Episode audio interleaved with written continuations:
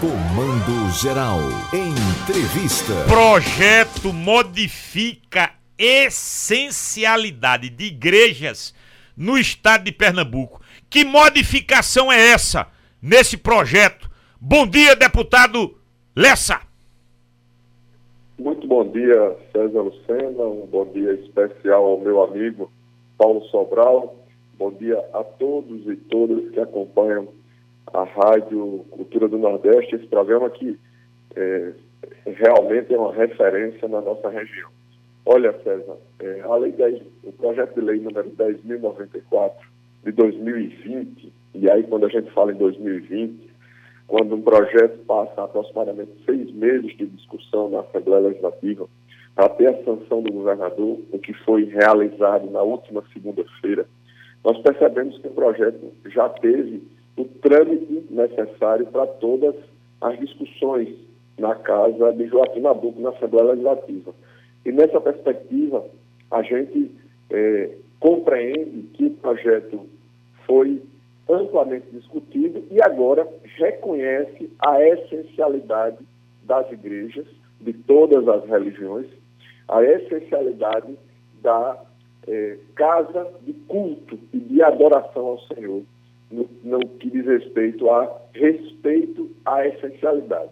Hoje, a igreja está equiparada, por exemplo, a instituições de saúde, instituições de segurança pública, o que anteriormente as igrejas estavam é, numa condição de parece que, digamos assim, similar a bares e restaurantes, porque se fechava e se abria ao alvedrio ou ao bel prazer de decretos no que diz respeito a essa perspectiva é, da pandemia. Claro que as igrejas evangélicas, católicas e das demais religiões não serão abertas de todo jeito, porque se tem também o respeito a é, os cuidados necessários de distanciamento social, de uso de máscaras e também de limitação de pessoas, até para proteção dos fiéis. Mas eu, enquanto evangélico, enquanto componente da bancada evangélica, saio satisfeito porque conseguimos realmente uma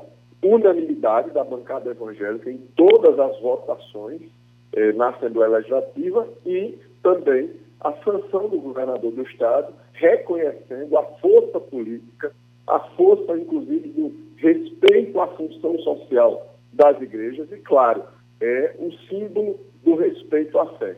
Então, nesse cenário, nós foi encontrado um denominador comum, foi encontrado, digamos assim, uma condição de atendimento do necessário, do mais importante, do bojo principal e da essência, da própria essencialidade eh, do projeto. E nessa perspectiva a gente se sente contemplado, porque mais uma vez conseguimos, eh, digamos assim, esclarecer para a Assembleia Legislativa, 46 deputados estaduais votaram, inclusive todos da bancada evangélica, apenas o deputado João Paulo e a deputada Júlia Juntas, na segunda alteração do projeto de lei, no projeto de lei nós tivemos é, apenas 27 deputados que votaram a favor, porque esse projeto tramita, como falei, há mais de seis meses na casa.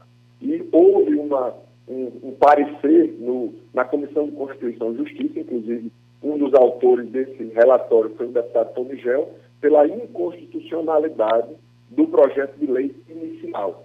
Depois desse esse parecer que foi, que foi tornado a essencialidade do projeto na Comissão de Constituição e Justiça, levado para a Assembleia, para o pleno da Assembleia, que é o órgão máximo e é o órgão soberano, e aí por 27 votos nós convertemos e revertemos o placar desfavorável na Comissão de Justiça e o projeto começou a tramitar de novo com algumas pequenas alterações e agora nós temos a essencialidade da igreja declarada. E o principal âmbito, digamos assim, o principal é, vetor do projeto.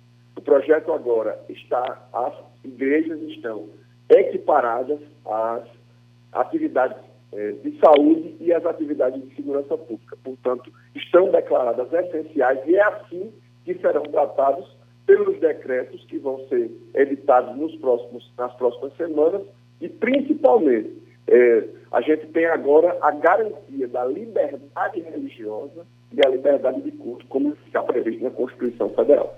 Deputado, eu vi alguns outdoors do senhor espalhados pela rodovia BR-104, as margens. O senhor eh, se colocando como aquele que representa o polo de confecções, e eu tenho informação de bastidores que eu vou lhe tornar público e saber do senhor. Proceda essa informação que me passaram, de que aí, se já está ruim, ficaria pior. Aí era para fechar a tampa do caixão. Um novo aperto para cima das feiras do polo de confecções por parte do governo do Estado, deputado? Olha, Paulo, eh, foi muito bom você tocar nesse assunto, porque, na verdade, foram os próprios é, sulanqueiros, os próprios representantes desses, desses segmentos tão importantes como o polo de confecções que espalharam os outdoors. E eu fiquei absolutamente lisonjeado por essa, é, por essa atitude de reconhecimento do nosso trabalho. Você acompanhou, Paulo. É, inclusive, nós fizemos amplas discussões. Eu estive pessoalmente em várias oportunidades em Santa Cruz, em Toritama. Fizemos duas reuniões públicas, inclusive a primeira, as feiras agosto estavam fechadas em 2021, mas desde 2020 nós passamos cinco meses, de 13 de março a 13 de agosto, com as feiras de Caruaru, Toritama e Santa Cruz fechadas. E eu, inclusive, presidi é, uma audiência pública na comissão que sou presidente de desenvolvimento econômico do Estado, o prefeito de Toritana, representantes de Santa Cruz de Caruaru e dos, das associações dos sulanqueiros de Caruaru, do Moda Center, do Parque das Feiras. E agora, num segundo momento, eu fui procurado por eles. A gente fez reuniões, fiz um amplo debate, estive pessoalmente no Palácio do Campo das Princesas, conversando com o representante do Comitê de Gestor do Plano de Convênio Covid-19, tá? conseguimos, o próprio governo do Estado, em decreto, definiu que as prefeituras de todos os municípios do interior, por toda essa mobilização que fizemos, podem fazer é, ações específicas, delimitando, inclusive, horários diferenciados porque você sabe que lá na capital tem uma regra própria, tem uma lógica própria. A região metropolitana, os comércios abrem de 8 e fica normalmente até às 18. Mas em Caruaru, feiras acontecem na madrugada. Tem uma regra própria, uma lógica própria, que normalmente é a partir das 5 da manhã. E isso a gente conseguiu sim. E a distribuição dos outdoors pelos. Está cortando um pouquinho Deputado, cortando um pouquinho o seu sinal, está cortando um pouquinho. Está cortando um pouquinho. Eu estou recebendo uma ligação aqui. Ah, eu, eu, eu, queria que o senhor. Agora, Pronto. Eu queria que o senhor. Eu queria que o senhor precisasse né, nessa resposta, fosse preciso na resposta. Não há, nesse momento, alguma movimentação em nível do Comitê de Enfrentamento à Covid aqui no estado de Pernambuco de que viesse uma restrição para as feiras da Sulanca. Não há essa movimentação, não. É assim? Na, ve na verdade, César, eu não tive essa informação. Pronto. Eu vou em busca dela. É, claro que a gente respeita o comitê gestor. Nós estamos num cenário muito delicado no estado de Pernambuco, com 97% de leitos ocupados de UTI e Covid-19. Em Caruaru, 100% de todos os leitos públicos e privados mas esse processo oscila e a gente não pode esquecer da economia, que emprega 250 mil pessoas diretamente no polo de confecções e que circula é, riqueza. E é a questão do trabalho também, a dignidade das pessoas. E é por isso que eu luto. Eu luto pela emergência dos cuidados com a saúde, mas também pela emergência dos cuidados com a economia. Sou presidente da Comissão de Desenvolvimento Econômico e vou em busca de informações e vou à luta para que não haja qualquer fechamento de feiras na nossa região, porque a gente precisa também cuidar tanto dos CPFs quanto dos CNPJs, ou seja, a gente precisa cuidar dos trabalhos e da dignidade das pessoas de levar o ganha-pão para sua casa. Vamos cuidar dos CPFs. Olhe, a Cristina, que é enfermeira, está dizendo, César, Pergunte aí o deputado se ele apoia o projeto de lei 2564/2020 em favor dos enfermeiros e técnicos. Aliás, deputado, hoje tem uma manifestação hoje com a concentração ali no campo do Vera Cruz, na Rua Preta, a partir das 8 horas, dessa categoria profissional, exatamente hoje que é o dia do, da, da enfermeira, o dia do enfermeiro, é, é, e esse projeto de lei 2564, eu acho que isso aqui deve ser em nível federal, mas ora, o senhor também é parlamentar e, e se apoia essa luta desses profissionais. Ô César, um abraço para Cristina e em nome dela eu parabenizo todos os enfermeiros e toda a classe de enfermagem pelo Dia Nacional dos Enfermeiros, que é o dia 12 de maio. E hoje, inclusive, nas minhas redes sociais já está amplamente discutido esse processo. Ô César, eu apoio o projeto eh, de lei não só de hoje, já fazem três anos que eu estou nessa luta pelo reconhecimento e melhora, valorização salarial, inclusive, desses profissionais e redução da jornada de trabalho de 40 horas para 30 horas. Por quê? Porque os profissionais médicos têm esse reconhecimento. E os enfermeiros que trabalham tanto quanto os profissionais médicos também precisam desse reconhecimento. E às vezes trabalham até mais.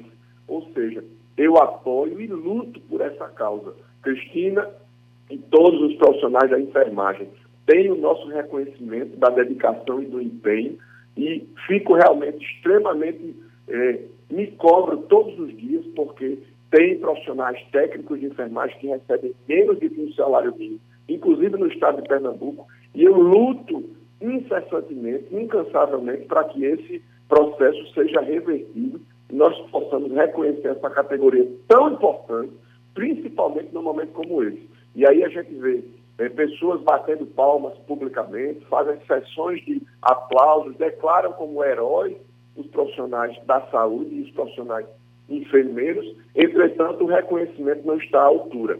Eu quero dizer publicamente, eu apoio o projeto, estou lutando, conversando com todos os deputados federais com quem eu tenho contato, para que as 30 horas sejam deputados federais e senadores. As 30 horas sejam, é, digamos assim, redimensionado esse, a carga horária de trabalho, as 30 horas semanais, equiparados aos médicos, e também o reconhecimento salarial desses profissionais tão importantes que são os técnicos, enfermeiros e auxiliares de enfermagem no nosso país. Muito obrigado, deputado Lessa, que a gente tem uma quarta-feira produtiva. Olha, César, eu queria concluir dizendo que a realidade dos fatos no que diz respeito à questão das igrejas é que a bancada evangélica, de forma unânime, de forma unida, votou nesse projeto integralmente. O projeto, inclusive, que foi sancionado pelo governador do Estado. E dentro da própria bancada há alguma disputa ali, principalmente na região metropolitana, é, de, claro, de eleitorado dessa bancada evangélica, eleitorado evangélico, e, e houve algumas dissonâncias depois da sanção do, pelo governador do Estado do projeto de lei, e mais do que isso, alguns deputados que tinham votado favorável ao projeto agora estão dizendo que não estão contemplados. Eu também gostaria que o projeto fosse votado no formato original, mas a gente precisa, César e Paulo, de equilíbrio e respeito e responsabilidade, principalmente com os fiéis que vão estar frequentando as igrejas, porque o próprio, a própria lei autoriza que haja, digamos assim, restrições à, à quantidade de pessoas e, claro, que sejam obedecidos os protocolos sanitários para que haja preservação das vidas dos fiéis, das pessoas que vão cultuar. Então, eu quero concluir essa fala nesse momento dizendo que é importante responsabilidade com as vidas, mas as igrejas dão um suporte emocional, um suporte espiritual e um suporte também de saúde, porque a própria Organização Mundial de Saúde reconhece que somos seres que precisamos de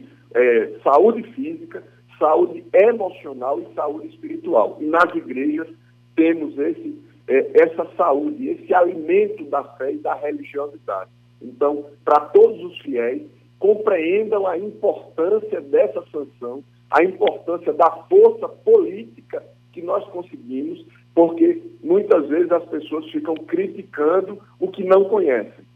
O projeto de lei 1094 foi um projeto amplamente discutido e nós conseguimos uma grande articulação política, onde 46 deputados estaduais votaram a favor, de um total de 49, e o governador, nós conseguimos que ele confirmasse, ou seja, ele sancionou uma lei que é até mais forte do que os decretos. Na pirâmide legislativa, as leis são consideradas mais fortes do que os decretos. Então, ele reconhecendo a essencialidade dessa lei, ele vai também, na hora que definir os decretos, ter a convicção da força que as igrejas têm em nível de Pernambuco. Portanto, eu deixo um abraço caloroso para o meu amigo Paulo Sobral, para você, César Lucena, para todos que compõem a Rádio Cultura do Nordeste e a todos os queridos ouvintes. Ouvimos, portanto, o deputado delegado Lessa Diane